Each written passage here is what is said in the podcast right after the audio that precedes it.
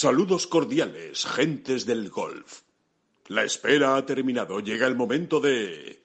Bola provisional.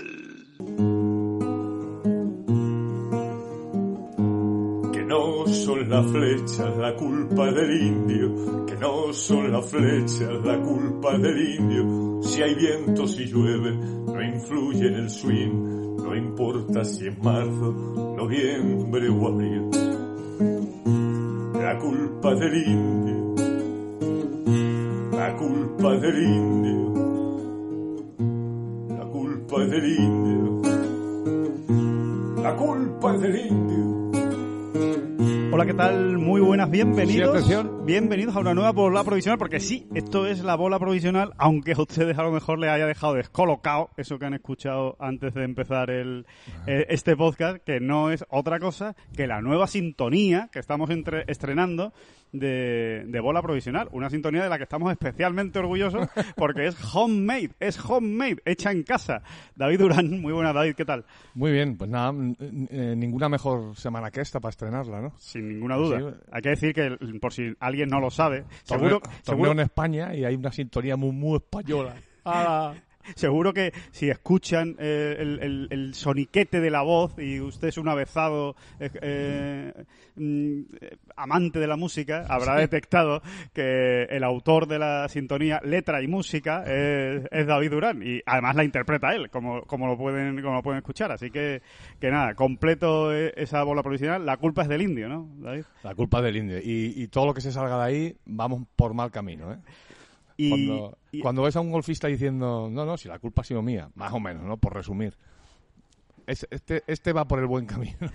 Cuando uno empieza a echarle la culpa a los palos, al RAF, a la varilla, que si es más larga, si es varilla. más corta, que si, que si tiene el loft, el palo que, si- no me gusta. Que esta bola no, esta bola No me hace mucho spin, que esta bola cuando viene el viento en contra es muy mala para mí. En fin, Mala cosa. son todo cosas que son verdad, pero cuando uno ya pone el foco en ellas es que eh, eh, ha desenfocado en realidad. Exactamente, sí, sí. Eh, es que algo le pasa al indio. Así que, bueno, hoy, eh, esta semana va te- va a haber que. Van a tener que estar muy finos, ¿eh? Los indios aquí en, en Valderrama. Estamos en el Real Club Valderrama, como no podía ser de otra manera. Estamos dentro de la burbuja del European Tour, en el Estrella Dama Andalucía Masters, que comienza este jueves. Ya ha comenzado, de hecho, a la hora que estamos grabando este, este podcast, pues acaba de empezar. Lleva 40 minutos de, de jornada.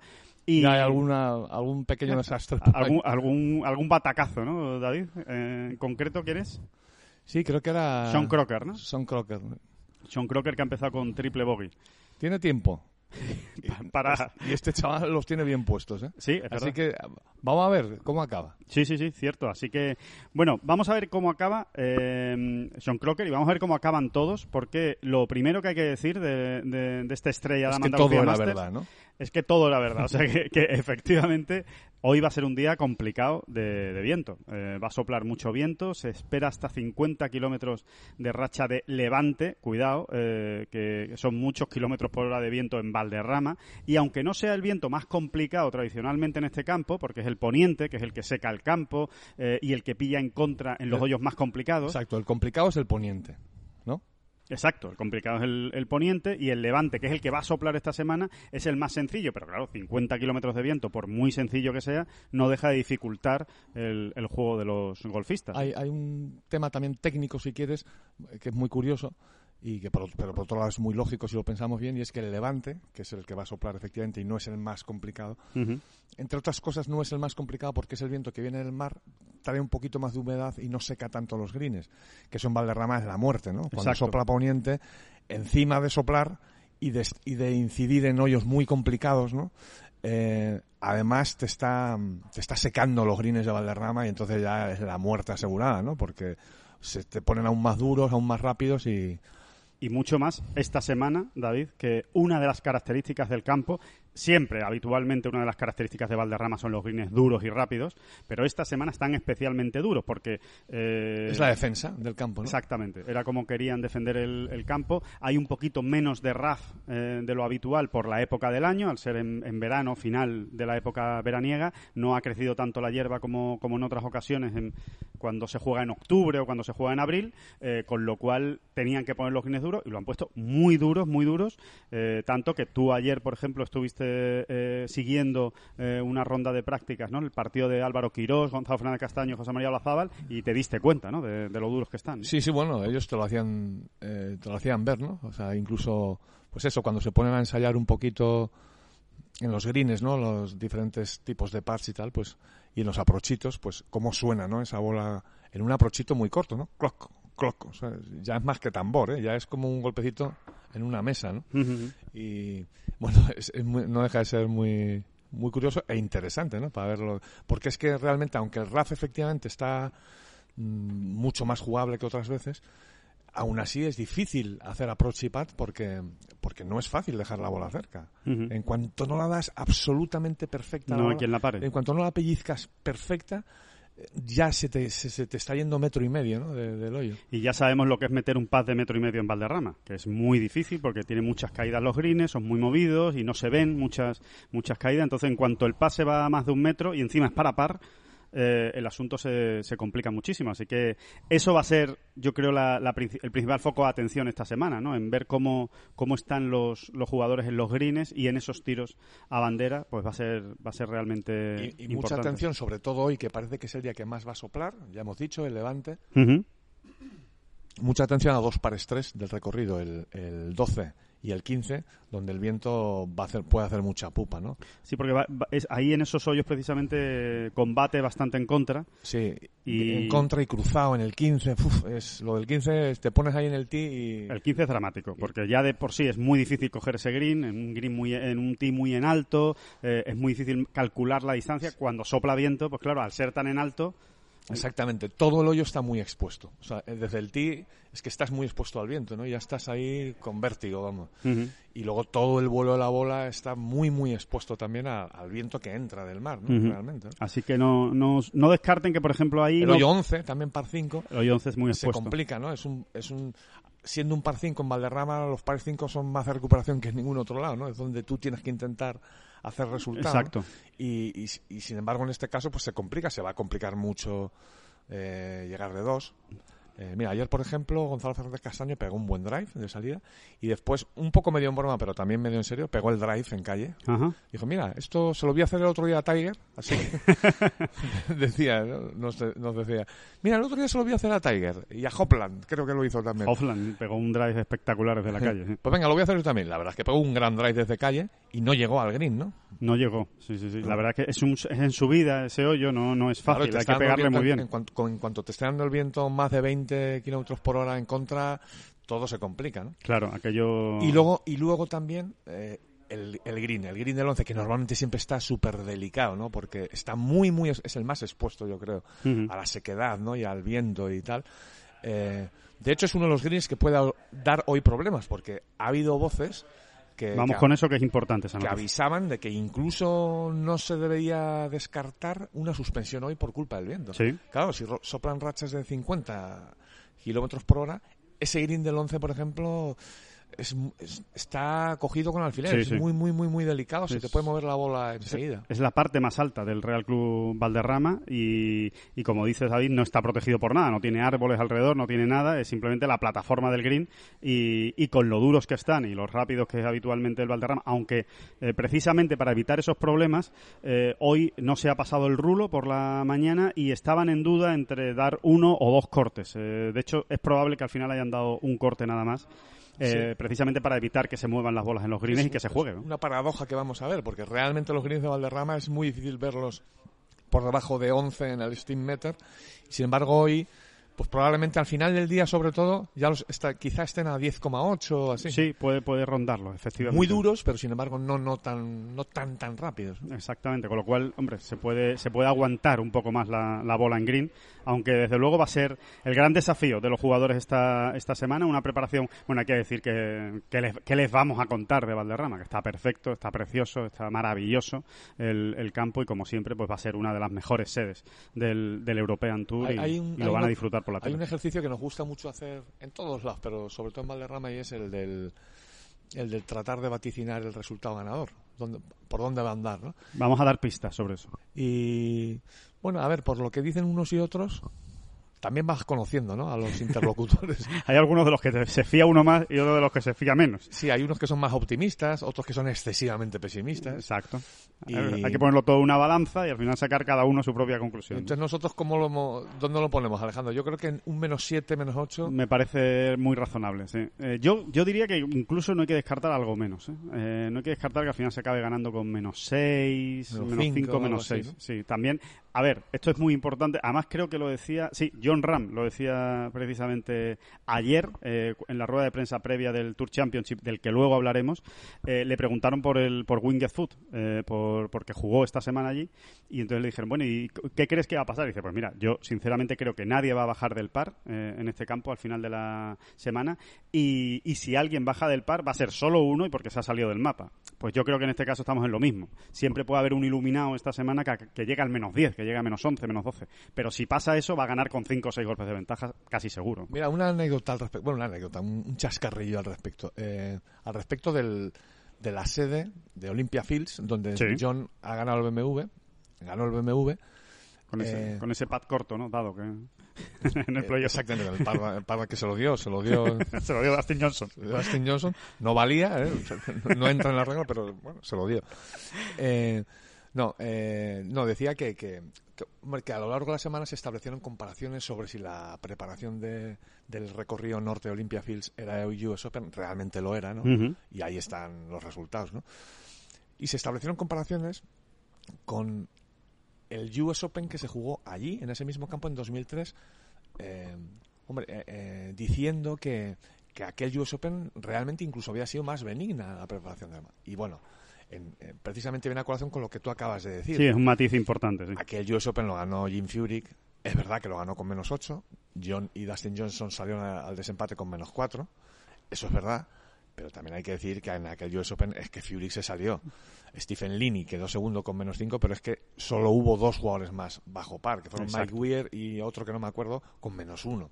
Es decir, que realmente había, Eso es tram- lo que hay que había mirar. trampa en la comparación, ¿no? En el fondo eso es lo que hay que mirar, ¿no? Hay que mirar cuánta gente acaba bajo, bajo par, eh, en qué resultado está el top ten, dónde ha acabado el corte, o sea, buscar las medias también para saber exactamente, la- Exactamente, la, porque dificultad de un torneo. Es como si me dices que, que el ganador eh, en 2014 del US Open de Pinehurst, eh, Efectivamente, es un gran ejemplo. cada vez que Martin Keimer ganó con menos 9 y dices, huevo, vaya US Open. De mierda. De- Oiga, oiga, Tranquilices, hombre.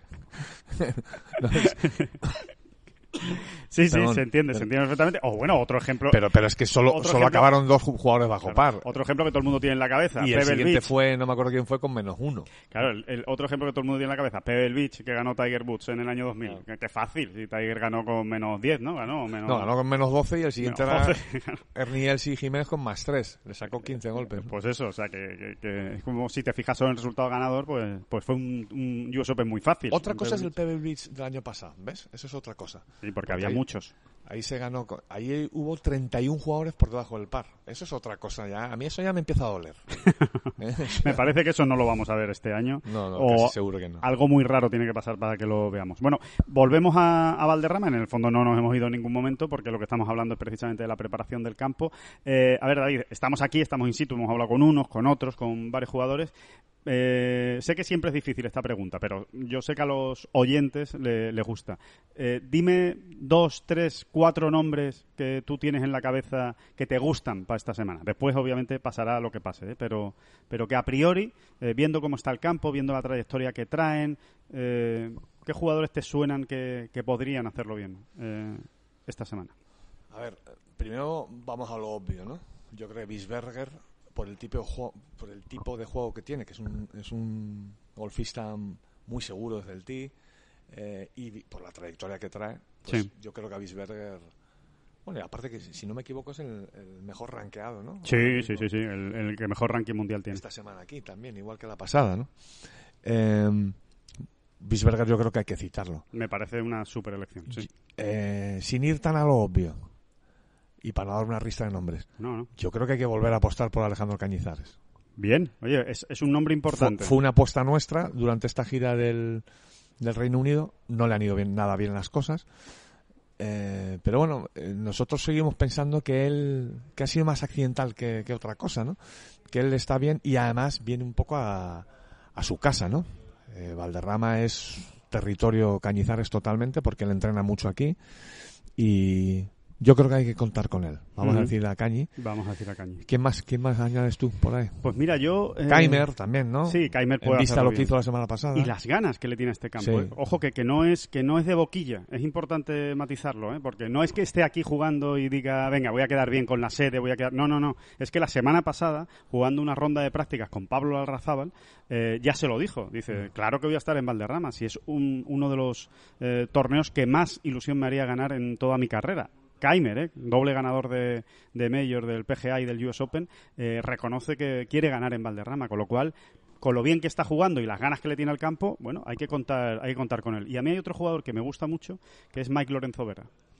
Bien, bien cogido. Eh, creo que bien, le- tra- bien traído. Le gusta este campo y, y vamos a ver qué es capaz de hacer, ¿no? También es muy bueno alrededor de Green, tiene mucha, muchas manos, o sea que, bueno, vamos a ver. Jorge Campillo, ¿no? Por supuesto también Sí, hay que... yo creo que a Jorge hay que citarlo, ¿eh? Porque, porque vienen, vienen, viene al alza, ¿eh? El año, y el año pasado, a decir, la, la semana pasada no se metió en el... Ahí en Ah, el- por dos la pelados. pelea. Nah, por dos detallitos, ¿no? Ujú. por dos pinceladas que esta vez le salieron oscuras, ¿no? Pero, Ujú. pero Bueno, de hecho estuvo, de hecho realmente estuvo en la, en la pelea hasta que no, hasta que bueno, se le escaparon ahí el Verdi y el Eagle, ¿no? En el Exactamente. 14-15 fue lo que le, lo que le, le relegó, ¿no? Para no ganar. También está Rasmus Hjogar, en fin, jugadores muy en forma, que está muy bien el torneo, ¿eh? Que no se va a poder ver in situ, eh, eh, no, no va a haber público eh, aquí en, en Valderrama. Olesen, ¿no? Otro nombre que podemos apuntar. Buen nombre también, Torben Le va bien este campo, también le gusta, lo tiene trilladito. Está jugando cada vez mejor y está jugando cada vez mejor. Y estos jugones, porque Olesen es un pedazo de jugón, y ganador. eh, cuando ya vienen avisando, no hace falta que avisen demasiado, que es lo que quiero decir. tipos como Olesen no hace falta que te vengan haciendo ya un tercer puesto, un segundo y ay, ay, que Exacto. casi que... No, este te hace un 28 y dice, eh, cuidado, que si te haya hecho ya un vigésimo octavo, igual esta semana te hace ya primero. ¿eh? Exacto, totalmente de acuerdo. Eh, así que nada, vamos, vamos a ver que el, que el torneo empieza hoy. También vamos a estar muy pendientes de los amateurs, ¿eh? que siempre nos gusta eh, seguirlos. Álvaro Müller y Eduard Rousseau, sobre todo quizá más Eduard Rousseau, porque eh, se lo está tomando como una prueba personal para medir realmente dónde está su golf respecto a la élite. Y, y porque evidentemente en dos semanas juega el US Open, ¿no? Y, y- y hay ganas de ver cómo, cómo compite al, al máximo nivel entre profesionales. Los dos debutan en un torneo profesional, así que tampoco se le puede pedir grandes cosas en un campo como Valderrama, que encima tampoco lo conocen demasiado, ¿no? Aunque Mira, Müller sea de la zona, tampoco ha jugado mucho en Valderrama. Exacto, ¿no? Eh, es muy interesante, no dejan de ser dos chavales que están entre los 15 mejores amateurs del mundo por el ranking mundial amateur, así que es muy interesante ver cómo, cómo se, Cómo se responden, por aquí. ¿no? Y luego hay un, un detalle que se nos ha pasado de Keimer, que me parece también eh, muy, muy interesante. Y es hablando de, de la preparación mental para las grandes citas. Ujú. él, él juega el US Open y eh, ayer puntualizaba que, que, que Valderrama le parece una gran preparación precisamente para el US Open, pero desde el punto de vista mental, más que las condiciones de juego. ¿Por qué? Pues porque es muy sencillo. Él, lo explicaba así, decía, eh, vamos a ver, en Valderrama hay muchos momentos en los que uno entiende que un par es muy buena cosa, ¿no? Es casi, te puedes saber incluso como a Verdi, ¿no? Y, y precisamente eso es lo que a lo que uno tiene que ir preparado para un US Open. ¿no? Es, no Sí. deja de ser un entrenamiento también Está bien, está, está mental y muy de bien. actitud, ¿no? Exacto, exacto. Y, Y de el- estar y- preparado para lo que te vas a encontrar en el US Open, ¿no? ¿no? Y este tipo que es alemán, no lo olvidemos, porque es que es alemán. de, de esto de esto de preparación y de, y de, y de, y de método sabe bastante, Sí. desde luego. Eh, bueno, David, ¿cómo...? Ya, ya lo todos los lectores de Ten Golf lo han podido ver en el vídeo que grabamos ayer al, al acabar el día, ¿no? Al acabar el primer día de, eh, ma- de miércoles, ¿no? En primer día aquí entero en el, en el club. Eh, ¿Qué te está pareciendo la, la, la burbuja? O sea, eh, ¿mantienes tu, tu definición de, de la, de la burbuja que, que dijiste ayer? La mantengo absolutamente, pero es verdad que según van pasando las horas, pues uno se va acostumbrando. Es que también hay que decir que uno cuando se va haciendo mayor, pues ya le cuesta más adaptarse a las cosas. Aquí viene un chaval de 20 años y en, en un cuarto de hora se ha hecho con el asunto, ¿no? Pero bueno, yo creo que nos entendemos todos, ¿no? O sea, eh, Sí, es un coñazo la Ah, sí. burbuja. O sea, al final es, es, es, es mucha lata. Es mucha lata, todo lo y cambia no estamos mucho. descubriendo nada. Si al final es con más o menos humor...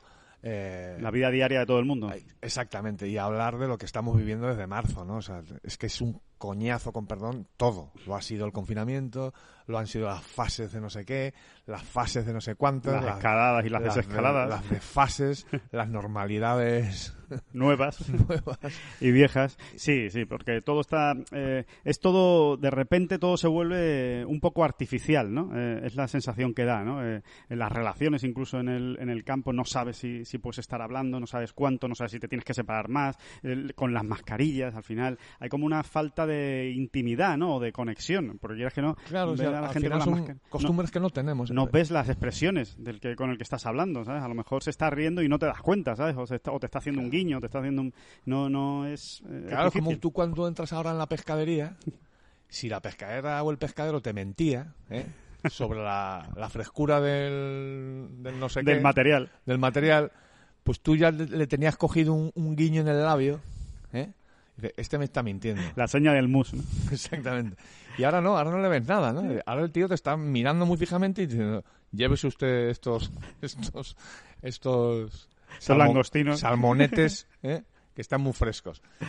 No, es que no, es que no, no, no es fácil. Sí, no es corren, fácil. corren malos tiempos para las partidas de póker, ¿eh? Para Ahora los que lo- salmonetes, ¿qué Para, ibas a decir? para los salmonetes también corren malos tiempos, sí, sí. Pues sí, ese, eh, todo eso pues genera ahí una incomodidad, al fin y al cabo, que tampoco es nada dramático, ¿eh? No se vayan a creer que esto, que no, que nadie está aquí picando piedras ni, ni es ningún problema, pero que sí es verdad que acostumbrados a la, a la manera habitual de manejarnos en los torneos de golf y a, y a la cercanía con los jugadores, porque realmente este es uno de los deportes en los que más cercanía puedes llegar a tener con los jugadores eh, en, el, en el campo, en su desempeño de la profesión, pues claro, todo eso se, se pierde mucho con el tema del COVID-19. Pero, por otro lado, también hay que decir, David, las cosas como son, al César lo que es del César, que el European Tour lo tiene muy bien montado. Muy bien montado. Todo el tema del, del COVID. Es espectacular el montaje que tienen en el hoyo 7.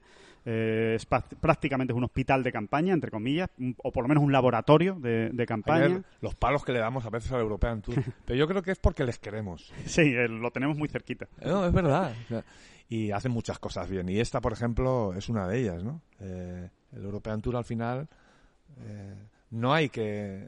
No, no tiene los mismos estándares que el PGA. No, claro, ni los mismos recursos. Exactamente, una cosa lleva a la otra, ¿no?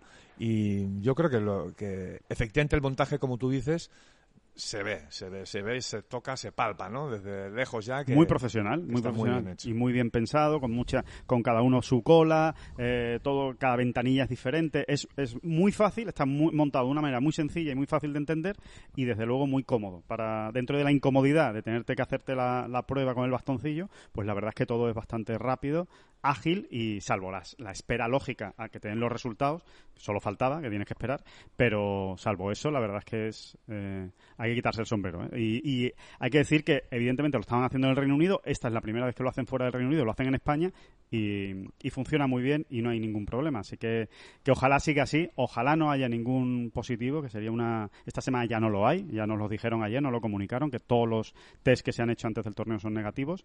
Así que, que nada, que fenomenal y a, y a seguir y a disfrutar del torneo, que lo vamos a ir contando y lo contaremos el lunes. Y luego los muchachos de prensa que están espectaculares. Esto es una- Ah, bueno, hay que decir, concretamente, Oscar, Pinedín y María. No, hay que decir que ahora mismo estamos en una sala de prensa solo los cinco.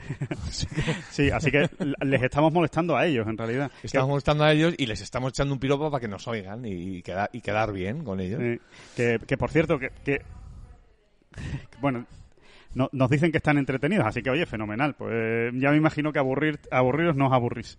Que Oscar, por cierto, tiene aquí una cita pendiente cuando, cuando él tenga bien, porque tiene mucho lío con todas sus, con todas sus cosas, entre, entre jefaturas de prensa y desactivaciones de bombas, pues la verdad es que el hombre está, está ocupado, pero, pero como siempre dando el callo aquí y que, y que todo funcione perfectamente. Así que vamos a hablar, eh, si te parece, de, de la final de la FedEx que es muy importante, aunque mm, estamos aquí en Valderrama, pero también hay que, hay que encargarse de John Ram, que puede ganar eh, ni más ni menos que algo que de momento no ha estado al alcance de ningún golfista español, que es eh, pues el gran premio final del PGA Tour, esos 15 Bueno, no- millones de dólares. Ni siquiera lo había estado todavía una victoria, ¿no? En los playoffs. Y bueno, ya, ya ha roto con ese con ese techo, ¿no? Ha, ha roto ese techo John. Y bueno, oye, también desde... Hombre, yo creo que también es de justicia, ¿no? Precisamente ahora que John ha ganado al fin un playoff de la FedEx Cup. Darle su sitio a Sergio García. ¿no? Sí, darle su sitio a Sergio, que jugó dos desempates para empezar, ¿no? Perdió uno con BJ Sin, perdió otro con Camilo Villegas. eh, hasta esas fueron las dos veces que más cerca estuvo, Sí, ¿no? sí, Tan sí, cerca sí. como que jugó un desempate, ¿no? Y estuvo y lo ha rondado otras muchas veces, ¿no?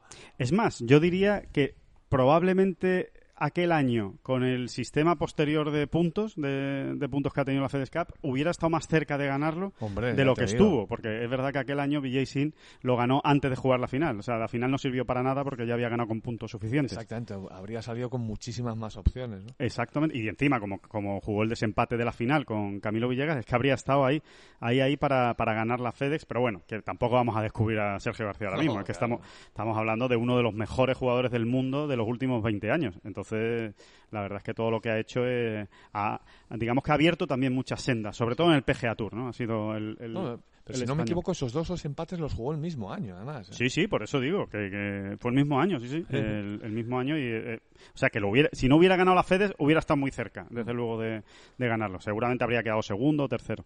Así que, bueno, a ver si John eh, lo consigue, ¿no? Eh, recordemos, sale con menos 8 a dos golpes de Dustin Johnson, que sale con menos 10, que es el líder de la FedEx y el número uno del, del mundo. Ni que decir tiene que si John gana la, la FedEx Cup, por supuesto se vuelve a colocar número uno del mundo. En definitiva, eh, es eh, la repanocha. Tracatrá, tracatrá. Sí, eh, ¿te acuerdas con cuántos? Pues mira, ahí me has cogido en un renuncio, por ejemplo. Y me vas a coger a mí, lo estoy Eh, viendo. no, igual no, ¿eh? Eh, eh, ¿Con cuántos golpes de desventaja salió Rory el año pasado? El año pasado, recordemos, fue la primera vez que se utilizó este sistema, es decir, que el número uno, quien llegaba al número uno salía con menos 10, el número dos salía con menos 8, el número tres con menos 6, si no me equivoco, ¿no? Sí. Número 4 y 5. No, o sea, el número 3 con menos 7, el número 4 con menos 6, el número 5 con menos Cinco. 5 y el número 6 con menos 4. Del que- 6 al 10 ya es con menos con 4. menos 4. Vale. Yo creo que Rory salió, no sé si salió menos 6, ¿eh? O sea, salió Por ahí- lejitos, ¿eh? A ver, yo tampoco me acuerdo bien. Sí me acuerdo de una cosa porque lo comentó ayer precisamente John Ram, que después del segundo día, Rory y John estaban empatados. Y dice, y Rory ganó el torneo y ganó la FedEx, con lo cual, eh, y y John salió con menos 4 eh, en, esa, en esa final. Entonces, quiero decir que John salió a seis golpes y uno que estaba empatado con él el segundo día, que no sé exactamente lo- los golpes que llevaban, acabó ganando la, la FedEx Cup. O sea que, que hay margen, hay mucho Hay margen, más, de más maniobra. de lo que parece. Sí, porque, vamos, no sería ni el primero ni el último torneo en el que hay una distancia de cinco golpes a lo largo de cuatro días entre dos jugadores, vamos, o seis golpes o siete golpes. Es que ya depende de cómo estén Dustin Johnson y John Ram. O sea que, eh, en realidad, puede pasar realmente cualquier cosa. Es una ventajita que te dan para empezar, pero no es ni mucho menos definitivo, ni mucho menos. A ver, Y además es un campo difícil. O sea, no... haciendo las cuentas de la, de la abuela, ¿no? Como se suele decir, o de la vieja. Yo creo que la- es una diferencia muy potente entre el primero y el 30, Sí, porque 10 diez gol- parece mucha tela, pero realmente entre el primero y el hasta el decimoquinto le doy todas las opciones realmente, ¿no? Porque son distancias que se que, se, que como tú dices, ¿no? Todas las semanas estamos viendo que se superan con cierta naturalidad. De hecho, eh, se calcula más o menos que el ganador eh, podría estar en torno a menos 13, menos 14, menos 12, menos 15. Eso evidentemente meten en la quiniela pues a todos los que están a 10 golpes de eso. Eh, al que está a menos 5, ¿por no, ¿por qué no se va a hacer un menos 10 eh, esta semana un jugador que va a menos 5? Entonces, claro, todo depende evidentemente de cómo jueguen Dustin Johnson y John Ram, pero si ellos abren la puerta y, no están muy finos, obviamente se meten todos en la pelea. Y además hay una cosa muy bonita de, este formato de la, de la final de la FEDES, y es que una mala jornada ya les mete a todos. Eh, en el saco. Entonces, eh, ya con el simple hecho de que John y Dustin Johnson hoy, perdón, mañana, que empieza el, viernes la final de la FedEx, se hagan una vuelta de más uno, eh, más dos o el par, ya se han metido varios en la, en la pelea. Y... lo contrario también ocurre. Lo que pasa es que todavía no tenemos jurisprudencia de, este, de, este, de este sistema. Pero también es posible que, que ocurra algún año, que el Dustin Johnson de turno, y ojo cómo viene Dustin Johnson, así que no, lo descartemos. Que el Dustin Johnson de turno. Empiece con menos 6. Sí, o un menos 9. Te mete un menos 9 de entrada y, y adiós muy buenas al 85% de, Sí, sí, sí, totalmente. Se acabó. y al 95. Se acabó el torneo. Bueno, ya, ya estaría en manos de que él se pegue un, un batacazo algún día, porque si no. Pero, muchos batacazos tiene que pegar, ¿eh? Sí, sí, sí, sí. Y el. Hay que decir también que East Lake es un campo complicado, ¿eh? Es un campo que, Sí, que todos los años eh, es eh, un campo clásico en el que, bueno, es relativamente similar a Valderrama, precisamente. Es un campo que no es muy largo, pero que los greens están muy bien defendidos, que eh, son normalmente muy duros y muy rápidos, eh, tienen un RAF eh, muy denso, sobre todo es un, RAF muy duro, eh, quizá no tan largo, pero muy duro. este, esta semana hemos visto ya algunas bolas de jugadores que, que subían en redes sociales de cómo estaba el RAF y cuidado, se, se, notaba mucha eh, que iba a complicar mucho la vida a los jugadores. Así que, bueno, vamos, vamos a ver si John Ram es capaz de hacer la enésima machada de su, de su carrera. Por cierto, una estadística de, de John Ram que tú ya has destacado y has comentado más de una vez en Ten Golf, eh, pero que, mm, eh, digamos, es más redonda esta semana porque cumple 100 torneos como profesional. 100 torneos oficiales de ranking mundial, es decir, no cuenta el Zurich Classic que, que ganó. 100 torneos como profesional eh, y solo sus datos de victorias y de top ten solo son superados por Tiger Woods eh, en los 99 primeros torneos de su carrera. Supera ampliamente a Rory McIlroy, pero muy ampliamente a Rory McIlroy en sus 99 primeros torneos y supera un poco a Jordan Spieth. Un poquito. Es, el único que está muy cerca de John eh, y, y, Tiger es otra galaxia, o sea, es otra división, otra liga. Aquí nos perdemos siempre, ¿verdad? Vamos a contar los torneos profesionales que ha jugado, pero uniendo los que jugó como amateur. Es un Pero bueno, creo que queda bastante claro, nos entendemos. Ranking mundial, o sea, los que cuentan para el ranking mundial. Exactamente, sí, pero puedes contar los que jugó como amateur. Es que John jugó muchos. No, exacto, torneos profesionales, o sea, que ha jugado como profesional. ¿Ves? Pero ya estamos ahí haciendo punto de. Yo no sé si a veces nos, nos aclaramos o no. Volvemos loco al, al, personal, pero bueno, en el fondo. No, a ver, creo que en el fondo. Lo digo como chascarrillo, ¿eh? En el fondo es bastante sencillo, vamos. Eh, pero sí, sí, es jugando con... Y hay veces que, en el caso de John, tengo que decir que no es para barrer para casa, porque se mide, se mide por donde se mide. Totalmente. Es, que como amateur ya quedó décimo un año en Mayacoba y quinto en, en, en, en Fénix. En Fénix, ¿no? O sea, que, también estaba sumando ya cosas importantes.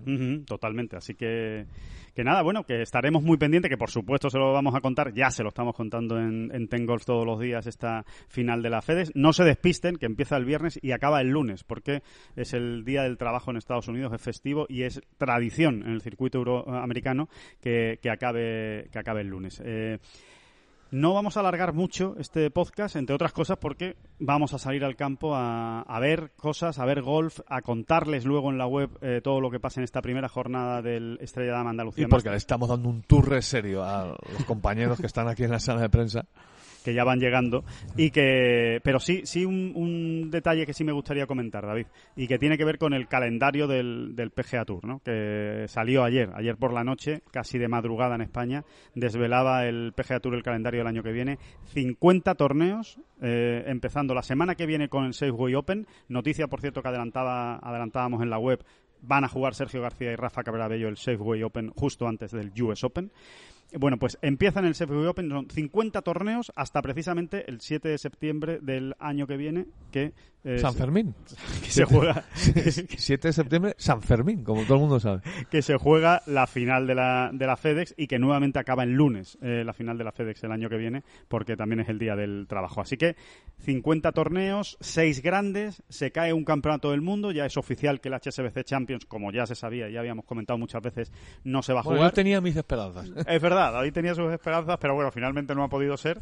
Eh, precisamente esa semana hay una curiosidad. Esa semana es sustituido el, el Campeonato del Mundo de China en el calendario del PGA Tour por el Bermuda Championship, que hasta ahora era coetáneo con el HSBC, Cha- HSBC Champions y ahora es un torneo completo. Va a dar 500 puntos, así que estarán muy contentos en Bermuda porque han subido de, de nivel. Sí, igual que el Corales Punta Cana. Es otro de los torneos que antes era valía la mitad y ahora es un torneo completo. Por ejemplo, el que gane el Corales Punta Cana o el Bermuda Championship se va al Masters. Tiene, tiene invitación para el Masters, así que Al segundo Masters de la temporada. ¿no? al segundo Masters. Dos US Open y dos Masters de Augusta vamos a tener en la temporada americana, ¿no? En el- 2020-2021 vaya temporada rara, ¿eh? Esa sí que va a pasar para la historia, ¿eh? Porque una temporada con seis majors, tú me contarás. ¿Habrá alguien que haga el Grand Slam? Estaría mal, ¿eh? ¿Se imaginan? Alguien ganando seis grandes de- en, en un mismo curso, eh, digamos, de golfístico. Sería. Bueno, es, es- es imposible. Vamos a decirlo ya. Es imposible. es imposible. Em, bueno, pues nada, que, que lo vamos a dejar aquí. Que ya les decimos, un poquito más corto de lo habitual porque, porque vamos a ir ya eh, calentando motores con el torneo. Eh, solo decirles que hay torneo del Challenge Tour que empieza. Vamos a darle su, su sitio al Challenge Tour. Bueno, por supuesto, por supuesto, siempre hay tiempo, siempre hay tiempo para hablar con Oscar Díaz, que se nos acerca eh, amablemente eh, con el micrófono de David, por favor, Oscar. Muy buenas, Oscar, ¿qué tal? ¿Qué tal? ¿Cómo estáis? Muy bien, ¿y vos? Pues bien, bien, bien. Entretenido, como decías. Sí, ¿no? Que, mm, bueno, que semana espectacular. Aquí un año más de jefe de prensa al, al mando de las operaciones y... sí, espera. ¿Quieres darle un palo a alguien o algo? No, no, Aprovecha, de- es el momento. De, de momento todo el mundo se ¿Te ha quieres desahogar con alguien? Yo creo que todo el mundo está muy mentalizado de que este es un año peculiar, especial, así que todos andamos con, con cuidado, intentando realizar nuestra labor, así que no tengo queja de ninguno, ni siquiera de los que se ponen aquí a, primer- a primera hora de la mañana a hacer programa de radio. delante a de dar todo el voces, mundo. a dar voces No, no, no, delante de todo el menos. mundo, ¿no? Que, mm, que bueno, que es verdad que es un año especial, que es un año diferente, que, que bueno, que igual eh, algún aficionado pues nota ausencias porque las hay, ¿no? De, de jugadores que normalmente están aquí, como Sergio García o John Ram, que estuvo el año pasado, pero que aún así torneazo tenemos, ¿eh? Sí, sí, Óscar? el- el- lo habéis hecho anteriormente y lo hicimos la semana pasada. El, el plantel es más que notable. Eh, si nos ponemos a repasar últimos ganadores en el circuito, pues los tenemos eh, jugadores muy fresquitos, empezando por, por el danés Rasmus Højgaard, que va a ser jugador rider y que nos va a dar muchas alegrías a, los- a todos los europeos.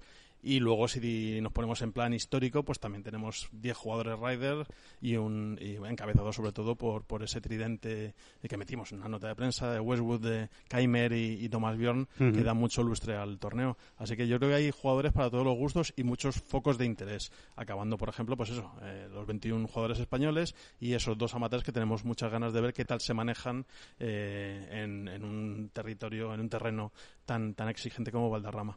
Óscar, desde el punto de vista de tu trabajo, ¿hay mucha diferencia este año respecto a la del año pasado? Hay muchísima, pero Sí. cuéntanosla, ¿no? El- Bueno, la, la diferencia fundamental es la cantidad de gente a la que podemos atender. Eh, el circuito europeo estableció una serie de normas bastante estrictas y lógicas, por otro lado, en la gira del Reino Unido, eh, con un máximo de 20 acreditados por cada torneo. Y esa es la cifra que se utilizó como referencia en España.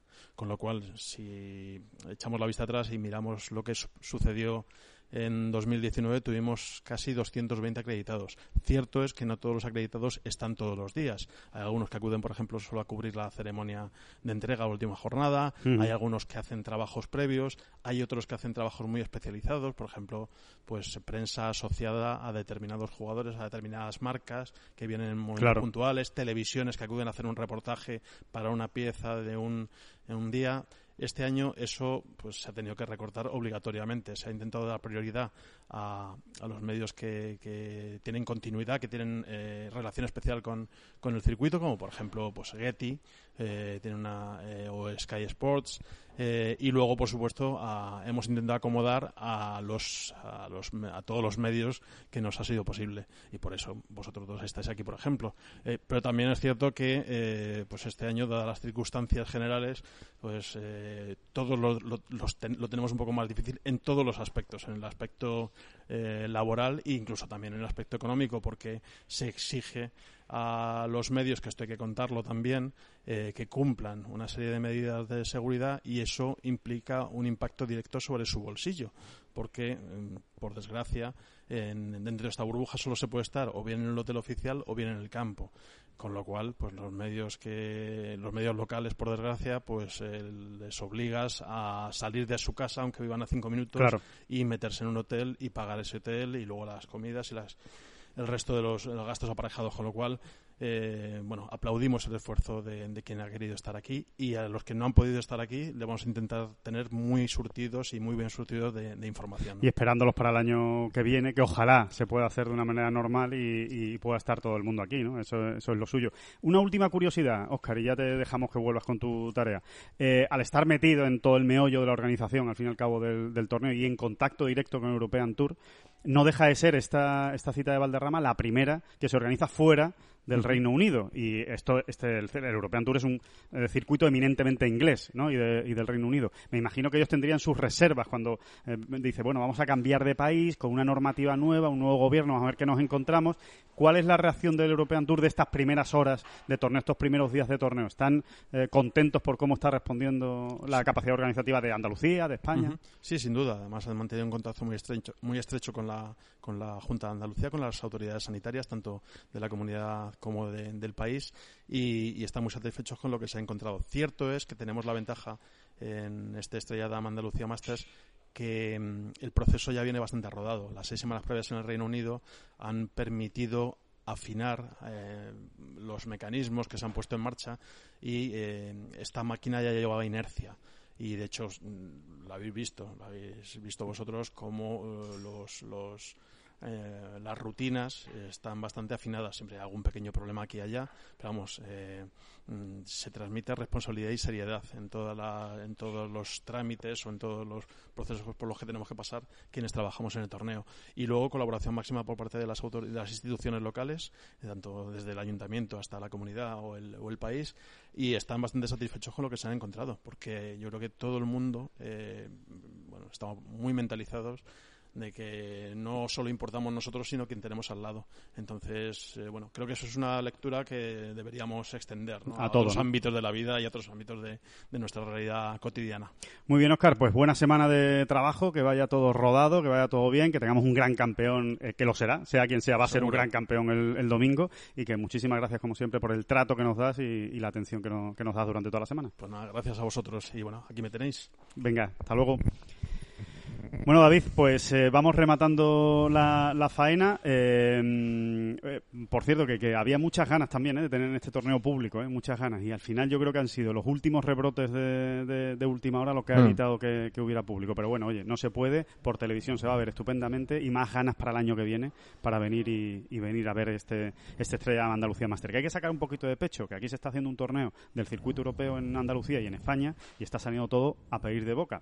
Cruzamos los dedos, ¿eh? que siga así y, a- y hasta, hasta el final del torneo. ¿no? Sí, señor, un poquito de paciencia y que ya queda un poco menos, ¿no? Vamos a ver si de verdad vamos tumbando al bichito este. Al, al bichito. Bueno, nos despedimos, como no podía ser de otra manera, con la nueva sintonía de este, de este programa, de esta bola provisional. La culpa es del indio. La culpa es del indio, David. Que es la verdad, es que es así. Así que muchísimas gracias a todos por habernos escuchado en esta nueva edición de Bola Provisional. Volvemos el lunes y, por supuesto, como siempre, muchísimas gracias. No, no, David no, no, no, no. Las gracias son para usted.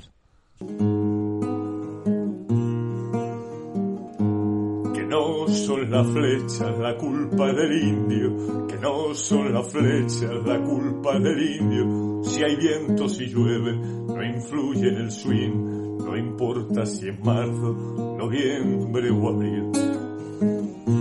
La culpa del indio, la culpa del indio, la culpa del indio, la culpa del indio. Thank you.